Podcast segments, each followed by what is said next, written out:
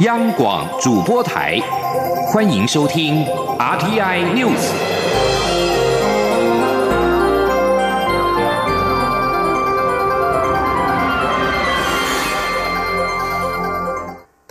各位好，我是主播王玉伟，欢迎收听这节央广主播台提供给您的 RTI News。今天是二零一九年一月四号。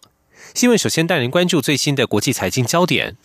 美国苹果公司因为中国经济减缓而大砍营收预测，加上数据显示，美国去年十二月工厂活动趋缓的程度超出预期。美国股市道琼工业指数三号大跌超过六百五十点，跌幅百分之二点八，以两万两千六百八十六点四二点作收。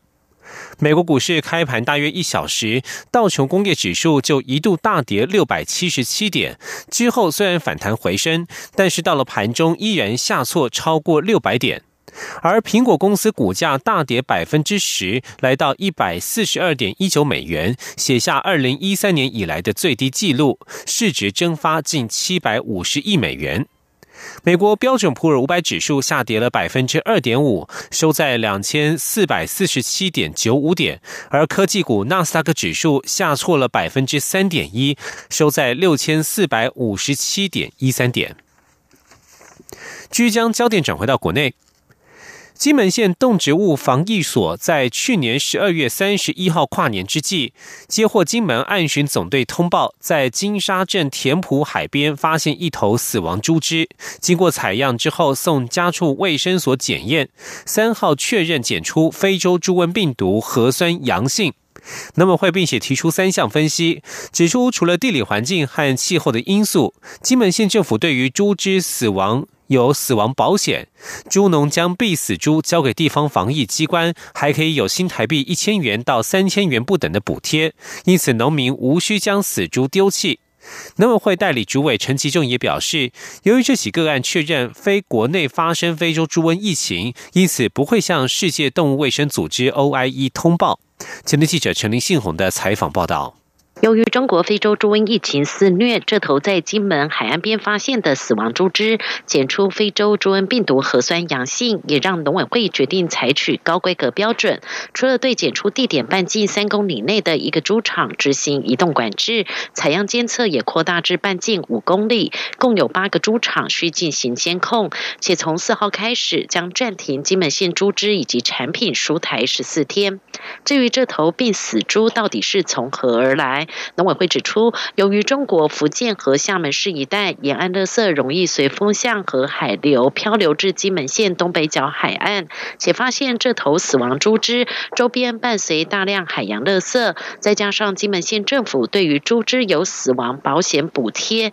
研判这头猪只应该是从中国海漂过来。农委会代理主委陈吉仲说：“是因为金门它有实施一个叫做猪只死亡保险，也就是说农民他不会。”自己把一头猪丢在外面，因为他交给我们的金门的地方防治所的时候，他可以领一千块到三千块，看他的体重大小不等而有所差异。所以基本上农民必死猪，他当然会交给政府，因为他还可以有一定的收入。就是加上这个关系，那我们才会确认说，这个就是实际上不是国内发生这样的一个非洲猪瘟的疫情。陈吉仲也表示，由于这起案例和先前在边境查到旅客吸入的肉制品含非洲猪瘟病毒的情况相同，并非是国内发生疫情，因此不会通报世界动物卫生组织 OIE。不过，农委会防检局经循两岸通报机制，以电子邮件的方式通知对岸，希望中国能够要求辖内养猪业者做好猪只尸体处理的工作。不过，陈吉仲也表示，目前对岸仍是已读不回。所以无法得知对岸的处理态度。中央广播电台记者陈林信宏报道：在金门海边发现的死猪检体验出非洲猪瘟病毒，农委会暂停金门猪肉及其制品运输到台湾本岛两周。消息一出，金门特产业者叫苦连天，忧心未来两周的生计，希望中央多体恤外岛居民。行政院表示，防疫 SOP 已经启动。行政院长赖清德今天上午将召开非洲猪瘟中央灾害应变中心跨部会会议，针对后续防疫展开应应。而蔡英文总统今也决定今天要到金门去视察，了解金门的防疫措施。蔡英文总统三号晚间在脸书发文，附上农委会说明简报的连结，并且表示已经在二号召开国安首长会议，指示动员政府整体能量，用最严肃的态度进行防疫工作。总统并且强调，身为国家领导人，面对内外艰难的环境，责任永远比连任更重要。总统府资政吴理培、总统府前资政彭明敏以及长老教会牧师高俊明、中研院前院长李远哲等四人，三号在报纸广告刊登公开信，呼吁蔡英文总统交出行政权并放弃连任。蔡总统回应表示：“谁要选，谁不选，不是谁说了算，相信民主机制。”有媒体传出，蔡总统曾经在元旦与李远哲密会，李远哲当面数落蔡英文诸多执政疏失，并且请总统。请当场请辞总统府资政，对话相当火爆。总统府三号下午表示，经过了解，相关的内容多所谬误。总统府提醒，就在中国企图强加一国两制于台湾的此刻，这类转移焦点的操作对国家并无帮助。民进党主席候选人卓荣泰三号表示，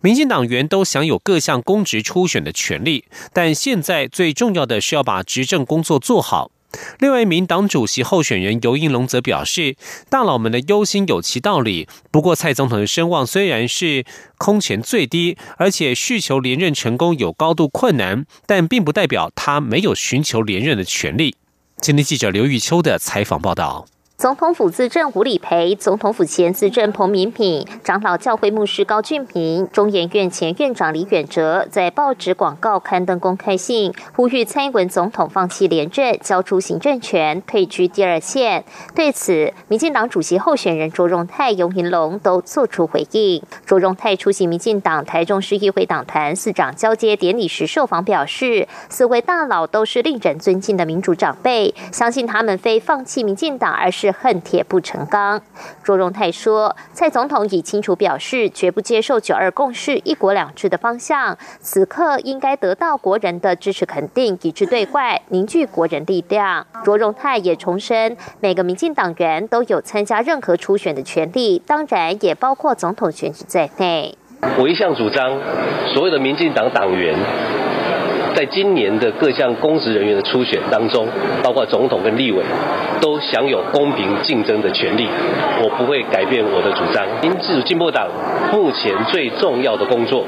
就是把执政的工作做好。而另一名党主席候选人尤延龙三号与媒体查叙时则表示，蔡总统要不要寻求连任是他的权利与政治智慧。大佬的呼吁是出自于蔡总统在选后的种种动作举止，让他们感觉没有真正反省检讨。因此，忧心蔡总统当选的几率很低。大佬们的忧心有其道理，他与大佬们的心情也很像，但他不会做跟大佬要求交出行政权、退选等相同主张。要续求连任，而且成功是有高高度的困难，但并不因为这样他没有啊寻求连任的权利啊那。作为党主席，也不应该去说特定人没有这个呃竞选连任或登记这个总统初选的权利。至于在中共国家主席习近平发表对台言论，一再强调国家统一、一国两制之际，独派大佬却发出公开信要蔡总统放弃连任，算不算是内部分裂？尤银龙说，没必要把两件事连结在一起。不过，尤银龙认为。维持现状只是阶段性必要，并不是民进党的终极目标。他建议蔡总统可以从民主和平论来看两岸关系，台湾应该站在道德的高地，对中国民主化大声疾呼。对中国民主化才是避免台海战争釜底抽薪的方法。中广电台记者刘秋采访报道。继续关注两岸焦点。中国国家主席习近平二号就《告台湾同胞书》四十周年发表谈话。行政院长赖清德三号表示，习近平的讲话听起来像是对台湾的新战喊话，内容充满矛盾。对照香港的情况，又充满了讽刺。赖奎表示，不管是九二共识或是两岸一家亲，都是导向和统一和一国两制。他希望台湾民众觉醒，别再存有幻想。今天记者王维婷的采访报道。针对中国国家主席习近平的谈话，行政院长赖清德三号受访时表示，习近平的谈话内容充满矛盾，声称和平却不放弃武力攻台，声称求同存异却只有统一，声称尊重台湾人民意识却不尊重台湾人民的选择，只有一国两制。赖清德表示，不管是统一或一国两制，都违背台湾广大民意。他希望全国民众听了习近平的谈话后能够觉醒，不论是九二共识或两岸一家亲，都是统一，没有其他空间。赖清德说：“但是我也希望全国的民众能够经由中国国家主席习近平先生的这一些谈话，大家能够觉醒。”所谓九二共识，或者是两岸一家亲也罢，其实通通都是统一，都是导向一国两制，没有其他的空间了。我们必须要对自己有自信，我们必须要团结面对。在这种状况之下，我们千万不要有任何的幻想，自欺欺人，认为两岸一家亲可以谋取所谓的经济利益。而不会丧失主权，又或者是自自我定义九二共识就是有一中各表的空间。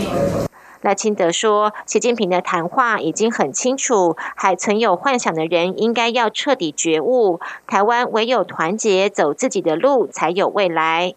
另外，针对独派大佬发表公开信，要求蔡英文总统放弃竞选连任，赖清德回应，总统府已经就此事做出回应。他认为，台湾正处于内忧外患的时候，在这样的情况下，更要凝聚国人力量，团结一致，这才是最重要的。中央广播电台记者王威婷采访报道。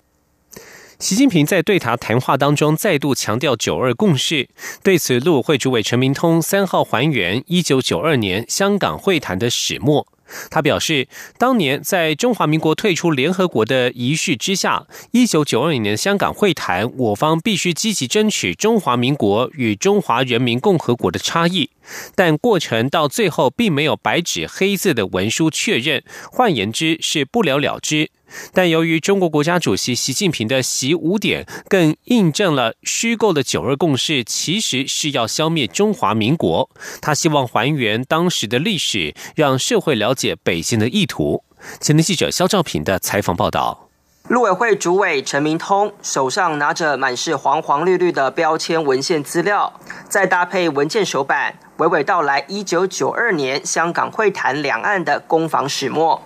陈明通表示，当年中国大陆利用单纯文书验证的会谈主题，夹带政治议题。中国大陆非要定义相关文书验证到底是国与国关系，还是国家内部关系。陈明通进一步表示，当时我方政府也想出两套应应方案，一个是接受一个中国原则，但在文件落款处要写上中华民国，以彰显一中有不同认知。但北京代表不仅无法接受，还拒绝签署，谈判也因此破局。随后，我方以口头方式主张中国就是中华民国，并由海基会发布新闻稿去函海协会，重申一个中国就是一九一二年成立的中华民国。其后，两岸则以书信方式持续沟通，但由于在北京回避中华民国的策略下，最后就是不了了之。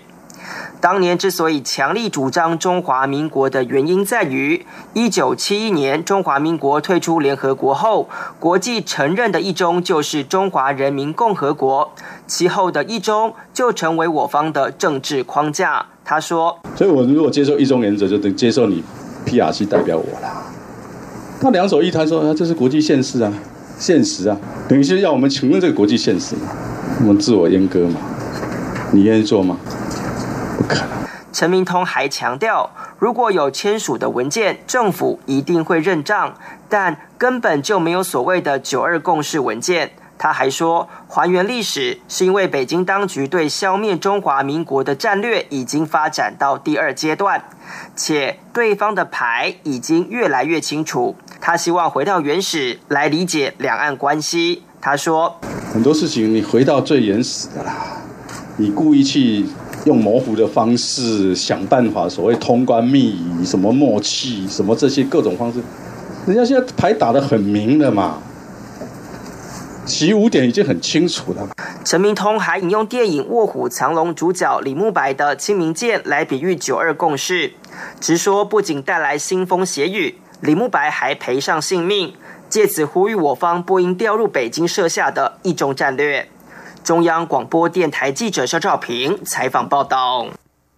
陆委会主委陈明通三号也表示，九二共识发展至今已经成为拳头大的一方所定义的内涵。他进一步向北京喊话，希望北京要换位思考，将心比心，两岸关系才会有解。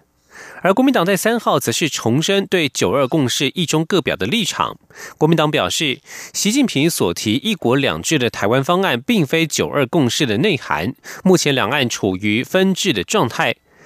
现阶段“一国两制”恐怕难以获得台湾多数民意的支持。国民党期待两岸能够从事制度的竞争，以最佳的福国利民制度，增进两岸人民福祉。关心国际消息。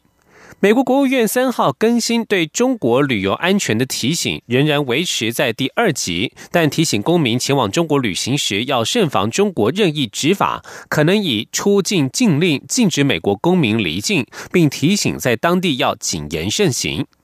去年十二月初，华为科技副董事长兼财务长孟晚舟在加拿大遭到逮捕之后，两名加拿大公民随后遭到北京拘留。当时曾传出美国考虑升高赴中国旅游警示，不过美国国务院网站三号并未做出调整，中国仍维持原先提高警觉的第二级。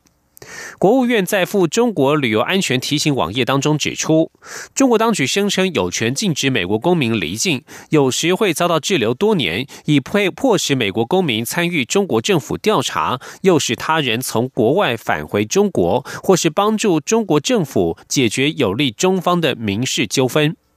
旅游警示提醒美国公民可能会遭到拘留，而且无法获得美国领事协助，也可能会被以国家安全为由遭到长时间的审讯或拘留。美国公民也可能因为在私人电子邮件当中批评中国政府，遭到拘留或驱逐出境。这里是中央广播电台。是阳光，翅膀打开了世界之窗；是阳光，翅膀环绕着地球飞翔。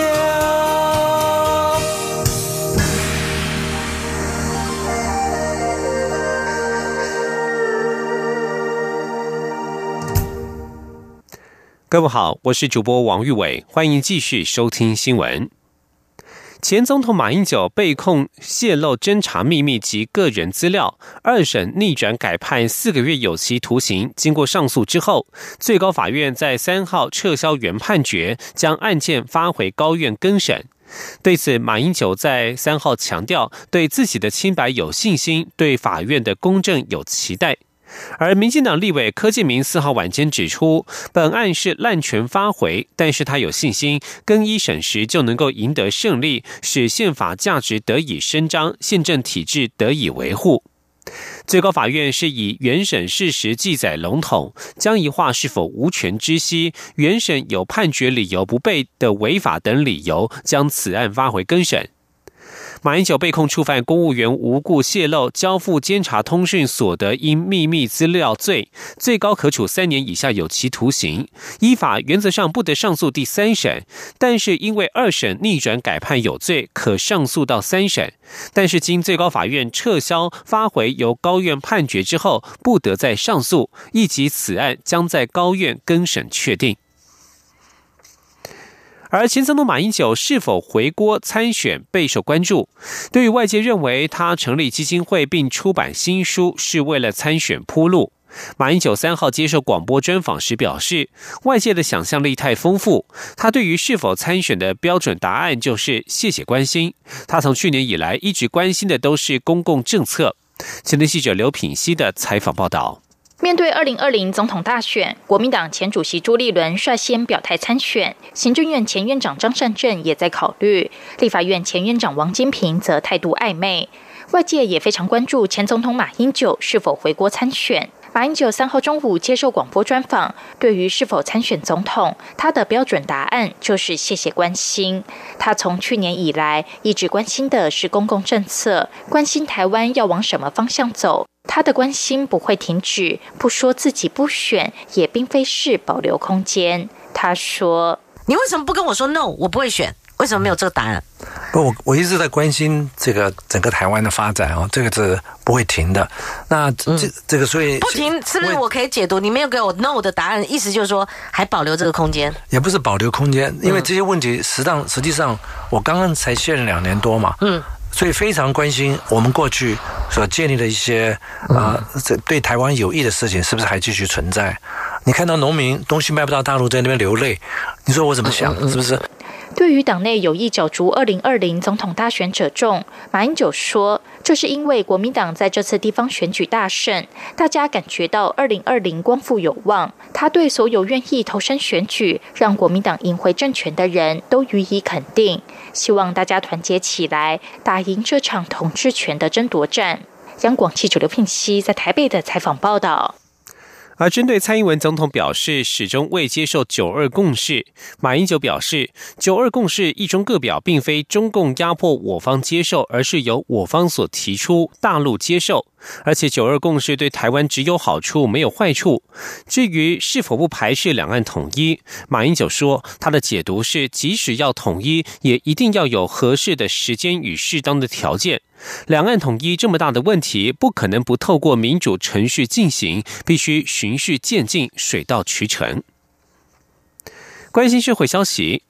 在东北季风呼啸之下迎来的二零一九年才开工第一天，海上就发生两起事故，其中。一起是在彭佳屿北北东方海峡中线一带，一艘柏流级杂货船在日前翻覆之后，船上十五人目前仍有十人生死未卜，下落不明。此外，台东长滨外海在二号下午也有一艘巴拿马级货船漂流，所幸人船均安，已经在三号拖往花莲港途中。前天记者吴丽君的采访报道。每逢东北季风时节，台湾四周海域的船难事故总是特别多。不过，像今年元旦才刚过，就有两起事故，分别在二号上午及下午发生，也让人感觉不太寻常。交通部航港局航安组科长刘志德三号受访表示，他们是在二号上午八点多接获一艘从台中港补给完，准备前往釜山的柏流级杂货船 London。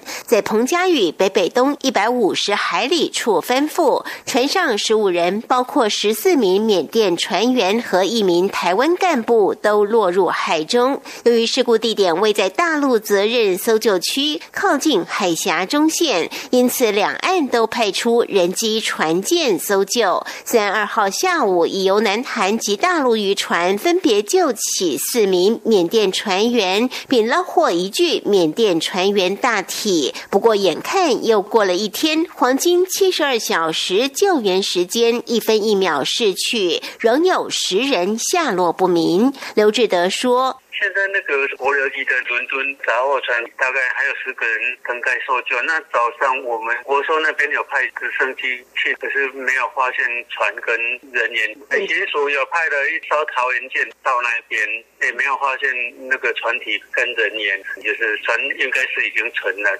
另外，二号下午四点多又传出台东长滨外海一艘由中钢通运公司营运的巴拿马级货船通治，日前于高雄。港载了九千吨钢品出发前往日本，不料方向盘故障，在花莲港外四十海里处漂流。所幸船上十六人，包括五名陆籍、十一名台籍人员，都平安无事。花莲港也在二号傍晚派出拖船“万荣号”脱救，并顺利于三号凌晨完成带缆作业，正往花莲港拖带，预计晚间十点即可抵达。中央广播电台。台记者吴丽君在台北采访报道。继续关注的是体育消息。体育署长高俊雄三号表示，体育署与国训中心已经研拟二零二零东京奥运黄金计划，从亚运成绩以及世界排名等指标当中，遴选出戴资颖、郭信纯等近三十位精英选手，依据选手实际训练需求，订定个别化培训参赛专案计划，以及成立专业训练团队，全力协助选手为国争金夺牌。前天记者江昭伦的采访报道。尽管距离二零二零东京奥运还有一年半时间，但相关培训计划，体育署丝毫不敢大意。从去年亚运结束后，体育署经济组与国训中心竞技强化委员会就展开讨论，提出二零二零东京奥运黄金计划，希望优先遴选出最有机会夺牌的选手，为他们提供量身打造的培训计划，全力备战东京奥运。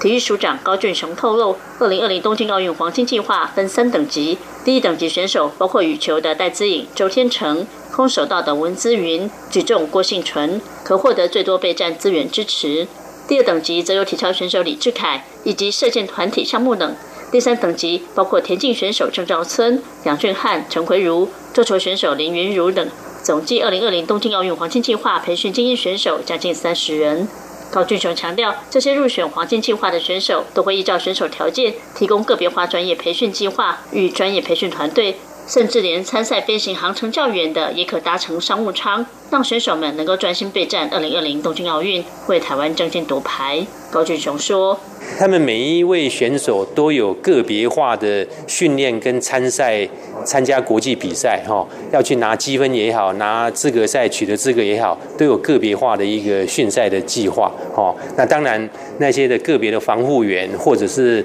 呃专门一些陪练的教练或陪练员，哦，这些都是一定都有的。哦，那呃甚至包括如果飞行时间那个叫比较久远的哈，那在。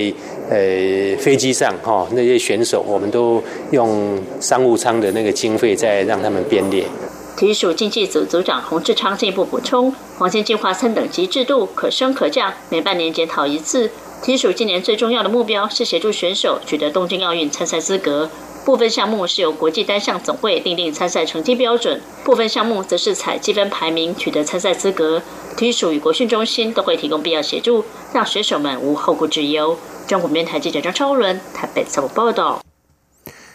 继续关注的是地震的讯息。台湾在今天凌晨两点零二分的时候发生了瑞士规模四点七的地震，震央在台东延平，地震深度只有五公里。各地最大震度，台东路也四级，台东市三级。目前各地暂无重大灾情传出。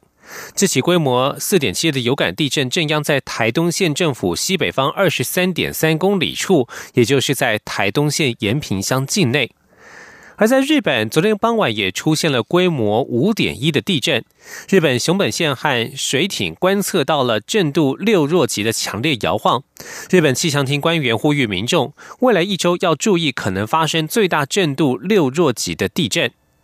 在昨天晚间八点多，日本气象厅地震海啸监视科长松森敏信召开记者会，表示，今后大约一周的时间，民众要注意可能会有最大震度六弱级的地震，尤其是地震发生之后的两三天左右，可能会发生摇晃程度较强的地震。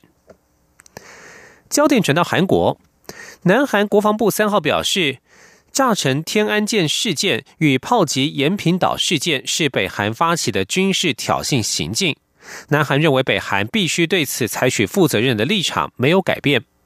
韩国联合通讯社报道，南韩国防部长郑景斗元旦在 KBS 电视台的新年特别节目当中，回答对北韩国务委员金正恩回访首尔之前必须就天安舰事件与延坪岛事件道歉时，做出上述表示。郑景斗说：“为了促进非核化进程，南韩有必要得在一定程度上理解北韩，面向未来共同前进。”南韩公营电视台 KBS 新年节目播出之后，郑景斗的这番谈话引发争议。南韩国防部为了灭火而出面表态。南韩国防部表示，国防部长官郑景斗发言的核心是他理解全民要求北韩对天安舰事件和延坪岛事件道歉，请求国民理解的说法，主要是在强调政府为朝鲜半岛非核化、维护和平所做出的努力。国防部还表示，南韩军方将保持高度戒备，以防天安舰事件和延平岛事件等危及国民生命和安全的事情再次发生。以上新闻由王玉伟编辑播报，这里是中央广播电台台湾之音。